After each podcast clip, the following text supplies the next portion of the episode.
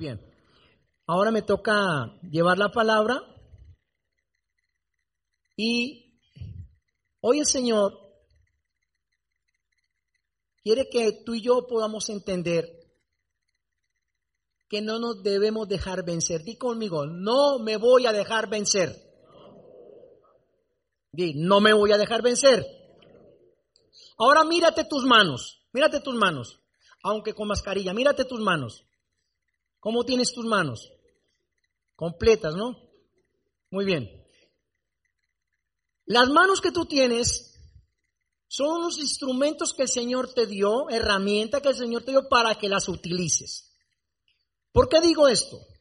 Porque vamos a leer tres partes de la Biblia está en Éxodo, está en Primera de Reyes y está en Juan capítulo 6 para ver cómo coinciden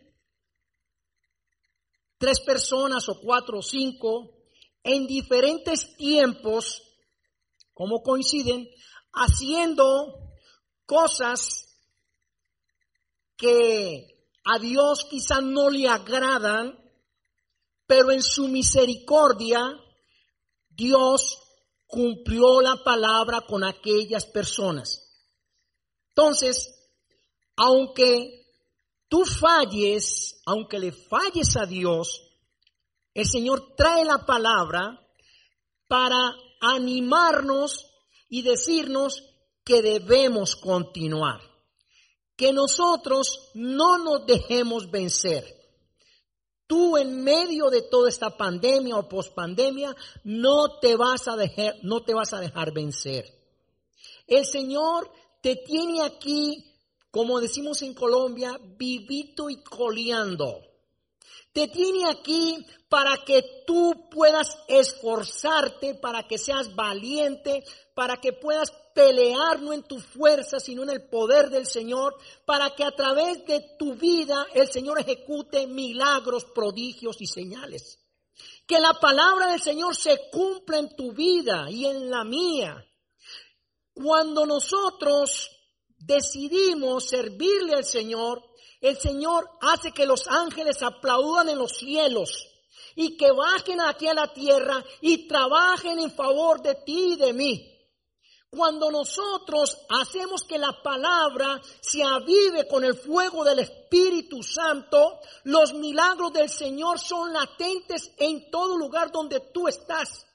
Cuando nosotros vemos y cambiamos nuestros pensamientos y vemos con los ojos de Cristo, empezamos a tomar determinaciones espirituales que afectan el área natural aquí en la tierra. Ahora, vamos a ver qué pasó con unos personajes que al principio los vemos un poco como que que no querían, pero que el Señor los impulsa a que quieran. Vamos a leer en la palabra. Vamos a leer en, en Éxodo capítulo 4, versículo 1, creo que es hasta el 5, si no estoy mal. Dice, entonces Moisés respondió diciendo, he aquí que ellos no me creerán. Primero, duda. Ni oirán mi voz. Sigue funcionando su mente. Porque dirán, no te apareció Jehová. Sigue. Y Jehová dijo, ¿qué es eso que tienes en tus manos? Vuélvete a mirar tus manos. ¿Qué es eso que tienes en tus manos? Y él respondió, una simple vara. Error. Sigue. Y él le dijo, échala. Cuando dice el Dios, Dios le dijo, échala en tierra. Y él la echó en tierra y se hizo una culebra. Y Moisés huía de ella, miedoso, cobarde. Sigue. Entonces dijo Jehová a Moisés, extiende tu mano y tómala por la cola. Y él extendió su mano y la tomó y se volvió vara en su mano. ¿Se volvió qué? Muy bien, quédense con la copla. Vamos ahora a Primera de Reyes, capítulo 17, versículo 12 al 16. Primera de Reyes. Falta el 5. Vale, luego lo leemos. Dice, Gracias, Pastor Wilson. Primera de Reyes 17, 12 al 16 creo. Dice, otro personaje, la mujer de Sarepta. Y ella respondió, vive Jehová tu Dios. Estaba reconociendo al profeta, que no tengo pan cocido, solamente un puñado de harina que tengo en la tinaja. También estaba hablando que de poco. Y un poco de aceite en una vasija y ahora recogía dos leños para entrar, prepararlo para mí y para mi hijo, para que lo que para que lo comamos y nos dejemos que morir. Estaba en depresión. ¿Vale? Sí. Elías le dijo, ¿quién? El profeta de Dios. Ahí viene la palabra del Señor. No tengas temor, no tengas qué. Muy bien. Ve, haz como has dicho, pero hazme a mí primero de ello una pequeña torta cocida debajo de la ceniza y tráemela y después harás para ti y para tu hijo. Toma la palabra. Porque Jehová Dios de Israel ha dicho así. Iglesia Nueva Vida, la harina de la tinaja no escaseará, ni el aceite de la vasija disminuirá hasta el día en que Jehová haga llover sobre la faz de la tierra. 15. Entonces ella fue e hizo, ya cambió, como le dijo Elías, y comió él y ella y su casa muchos días. Sigue y la harina de la tinaja se cumplió la palabra, no escaseó, ni el aceite de la vasija menguó conforme a la palabra que Jehová había dicho por la boca de Elías. Ahora vamos a leer Juan capítulo 6, versículo 7 creo que hasta el 11. Dice, otro personaje, llevamos tres, pero ahí había más. Felipe le respondió, incredulidad. 200 denarios de pan no bastarían para que cada uno de ellos tomase un poco. Vaya respuesta. Uno de sus discípulos, Andrés, vamos por otro, hermano de Simón Pedro, otro le dijo, aquí está un muchacho que tiene cinco panes de cebada y dos pececillos. Mas, ¿qué es esto para tantos? La pifió. Entonces Jesús dijo, hacer recostar la gente. Y había mucha hierba en aquel lugar y se recostaron como en número de cinco mil varones. Vamos para el último. Y tomó Jesús aquellos panes y habiendo dado gracias, los repartió entre los discípulos y los discípulos entre los que estaban recostados, asimismo de los peces, cuantos querían Amén. Qué tremendo que son tres historias bíblicas en tres tiempos diferentes y en lugares diferentes. Pero las personas pensaban y hablaban igual. Moisés estaba hablando de lo humano, mas no de lo espiritual. La mujer de Zareta, igual, veía lo natural, pero no veía lo espiritual. El primer discípulo, Felipe, creo que apareció allí, ¿no? Estaba viendo lo natural, pero no estaba viendo lo espiritual. ¿Y cuántos de los que están aquí hoy ven solamente lo natural, pero no ven lo espiritual. ¿Cuántos de los que estamos aquí han pasado momentos difíciles cuando el Señor nos mete presión? Porque aquí el Señor estaba metiendo presión. No era el diablo. Cuidado, era el mismo Dios hablando a personas que deseaba bendecir. Dios estaba diciéndole a su siervo Moisés, eh, amigo mío, ¿qué pasa contigo? ¿No sabes lo que yo te he dado? Y Moisés estaba así. Señor, es que yo no puedo ni hablar. Yo cómo voy a hablar si soy hasta tartamudo. Pero yo te pongo a tu hermano. Y además tú que tienes en la mano. Que le dice, una simple vara. Una simple vara, ¿sí o no? ¿Qué fue lo que respondió la mujer de Sarepta? Le dijo el hombre de Dios a ella, mujer, dame de comer. Y ella que dijo, ay, por favor, yo voy a preparar algo y me voy a echar morir con mi hijo. Solamente tengo un poco de aceite y un poco de harina. ¿Y si esto se acabó? Mire que siempre las personas vamos en la parte natural. Ahora, ¿qué fue lo que dijo el discípulo o los discípulos? Porque habían muchos comprometidos ahí. Señor, hay tanta gente y lo que nosotros tenemos aquí es muy poco para alimentar a esas 27 mil personas, porque haciendo el cálculo eran más o menos 27 mil personas. Entonces, a veces nosotros, a veces nosotros no dejamos que los milagros de Dios fluyan para nuestra vida. El Señor hoy quiere darnos una nueva oportunidad. Que nosotros podamos vencer con su poder y con su autoridad. Que nosotros podamos ver lo poco que tenemos para ir a lo mucho. Nueva vida internacional, empezando por Madrid, estamos viendo lo mucho a pesar de que teníamos poco. Cuando yo llegué a esta congregación hace más o menos unos 15 o 16 años, nosotros nos reuníamos para aquel lado, en este, en este lugar. Y cuando llegué a esta congregación, más o menos estábamos en aforo completo unas 117 personas, aproximadamente. 117, voy a poner muchos 150 personas. Vale. El Señor empezó, como decía el pastor Wilson ahora en las ofrendas, el Señor empezó a poner en el corazón del pastor y la pastora que tenía esta congregación que ser una congregación de avanzada, una congregación que conquista, una congregación sin límites, una congregación que toque el cielo cuando saltemos y cuando adoremos y cuando vayamos a cualquier lugar del mundo. Que los ángeles sirvan a nuestro favor, que la palabra fluya con poder y gloria.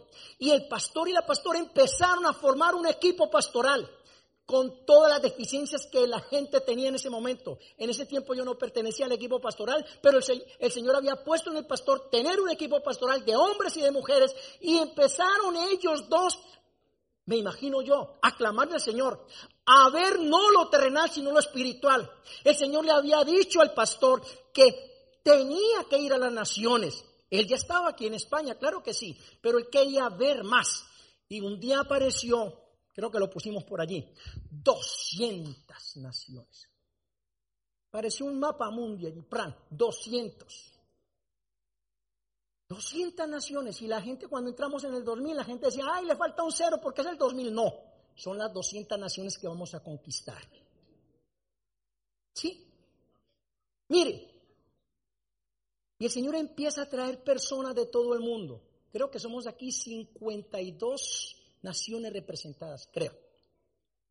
Y el Señor empieza a poner hombres y mujeres por todas partes del mundo para que su palabra fluya a partir de esta plataforma de nueva vida. Ahora, ¿qué tienes tú en tus manos? ¿Qué ha puesto el Señor en ti? ¿Qué has menospreciado tú que el Señor te haya dado que no deja que fluya el poder del Espíritu Santo en tu vida.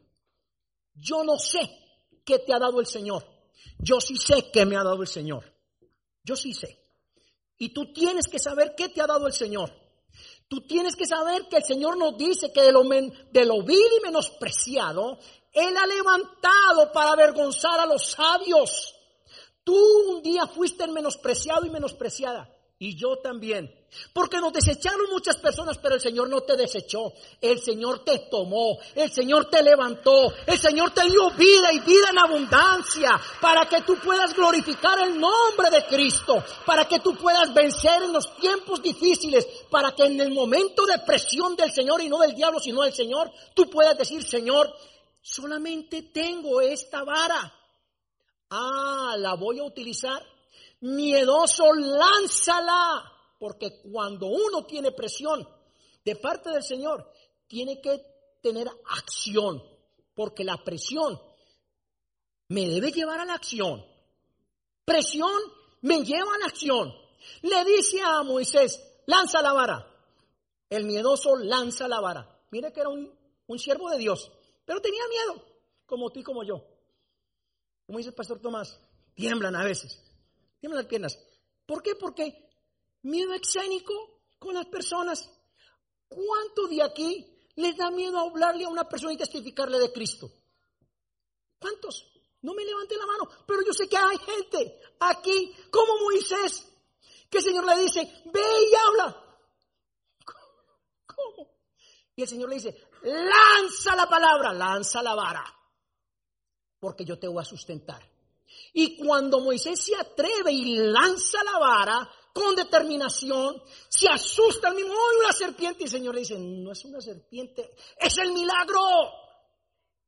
Cuando el Señor te utiliza a ti lanzando la palabra, mire, no eres tú el que hablas, es el Señor que te pone a dar gracia delante de las personas. Y cogió y lanzó la vara, se convirtió en una serpiente, dice bíblicamente, y no la cogió por el cuello, la cogió aquí por la cabeza donde dominan las serpientes, la cogió por la cola. ¿Saben por qué? Porque el Señor siempre hace el milagro, no como tú lo esperas, sino como Él quiere. El Señor hace como quiere, no como tú estás diciendo, ay Señor, y si esto se convirtiera mejor en una manzana, en una Coca-Cola. Mire, y entonces la coge presión, mira a todos los concurrentes y la gente se queda con la boca abierta. ¡Wow! Ese hombre tiene poder. El miedoso, el Señor lo sustentó. Esa palabra será para ti y también para mí. No dejes de transmitir la palabra del Señor. El Señor tiene el milagro. Lo pequeño, Él lo va a utilizar. No te menosprecies. Aunque tengas un grupo vida pequeño, aunque vayan dos gatos, aunque vayan persona y media, aunque estés tú con el Espíritu Santo, lanza la vara, que el Señor no te va a dejar en evidencia. Hazlo en el nombre de Jesús. ¿Saben por qué? Porque nosotros en Nueva Vida queremos alcanzar todo Madrid. Hoy en la mañana yo les decía a los que estaban, estamos viniendo aproximadamente después de la pandemia 1.300 personas adultas, 1.300 personas que pueden abrir un grupo vida, 1300 grupos vida abiertos. Los reto en el nombre de Jesús. Abre un grupo en tu casa, abre tu casa, porque allí de lo pequeño el Señor va a alcanzar multitudes, va a alcanzar a tus vecinos, va a alcanzar a los que están en, en la comunidad de Madrid, va a alcanzar a Madrid, ciudad, comunidad autónoma, vamos a alcanzar a España y vamos a llegar a las 200 naciones. Pero nosotros nos tenemos que atrever, no vamos a tener miedo. Vamos a por la nueva oportunidad que el Señor nos ha brindado.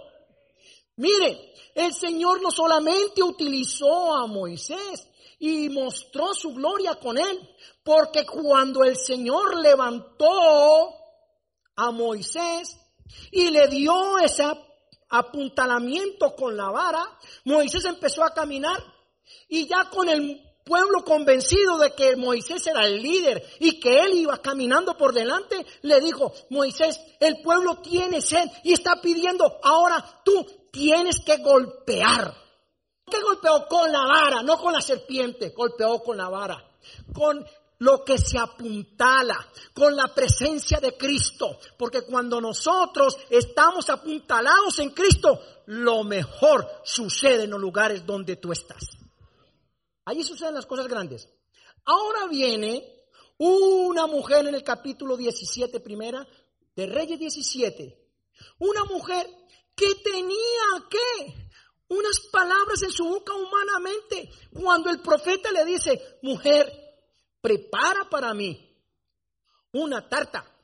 Me la como yo primero, ¿no? Ya la pastora ha hablado mucho de ello. Y la mujer dice, ay, yo me voy a hacer morir aquí, yo me como esto poco que tengo y me muero. Estaba entrando en depresión. Ahora, nosotros no podemos dejar que el espíritu de duda y de respuestas negativas salgan por nuestra boca. La mujer dijo, ay, no, es que yo me voy a echar a morir. Y el profeta, ¿qué hizo? El profeta lo que hizo fue lanzar la palabra sobre su vida. Como yo dije aquí, esta es la palabra del Señor. Cuando le dijo que la harina y el aceite no escasearán, no escasearán nada en tu, en tu casa. Tu economía va a ser la mejor. La unción del Señor, porque el aceite es símbolo de unción de manifestación, de sanidad, de liberación, de restauración. El aceite es símbolo del Espíritu Santo. El Espíritu Santo permanecerá hasta que tú te mueras en tu vida, en tu casa. Y no solamente el Espíritu Santo estará, sino que la presencia de Jesús, porque la harina se manifiesta y representa el cuerpo de Jesús, el cuerpo de Cristo, el que fue molido, el que cuando nosotros estamos recordando en la cena para hacer memoria de Él, ese cuerpo que fue sacrificado allí en la cruz del Calvario, nos dio una oportunidad de vida. Y lo mismo le dijo a los discípulos, chicos, ¿qué están viendo ahora? Señor, estamos viendo un mundo de gente que está hambrienta no, pero yo quiero que vean más. Señor, lo seguimos viendo. Que se van a morir del hambre. Yo quiero que vean más allá. Señor, solamente aquí tenemos unos panes y unos peces. Pero Señor, ¿qué es esto para tanta gente? Y el Señor le dice, tráigamelos aquí, preséntemelos que yo lo voy a ofrecer al Padre. Y con el ofrecimiento lo devolvió, lo revirtió nuevamente a sus discípulos para que ellos alimentaran a la multitud. Hoy el Señor nos reta a nosotros como congregación que despejemos nuestras mentes, que se vaya de nosotros la angustia, que tengamos confianza en Cristo Jesús, que te llamó, porque Él no te va a dejar en evidencia ni a mí ni a ti, ni a los que vienen con la nueva generación de tu casa y de nueva vida. Que se vaya de nosotros toda duda, que se quite de nosotros toda respuesta negativa, que tú puedas ver lo que el Señor te ha dado a ti para que se convierta en un milagro latente que por tu boca salgan palabras de poder y de autoridad. Que tú no hables más del COVID-19, sino que hablemos del Cristo que puede dominar todo el COVID-19, porque Él a nosotros nos ha dado autoridad para levantar a los enfermos, para ir por todo Madrid o en el lugar donde el Señor te permita estar y ser representante del Cristo vivo, del milagro latente que Él nos está dando, porque a los discípulos no los dejó en evidencia. Las 27 mil personas fueron alimentadas y quedó aún más para llevar a sus casas. Fluye el milagro. Fluyó el milagro en Moisés. Fluyó el milagro en la mujer de Zareta. Fluyó el milagro en los discípulos. Y ahora el Señor quiere que fluya el milagro en ti en tu casa. Tómalo en el nombre de Jesús. Ponte en pie porque se acaba el tiempo. En el nombre de Jesús cierra tus ojos. Padre, en el nombre de Jesús. Quiero orar, Señor, en esta mañana. Para que tú, Señor, levantes a este pueblo de nueva vida y a las personas que vinieron por primera vez. Para que entiendan, Señor, que tú eres el Dios de las segundas oportunidades.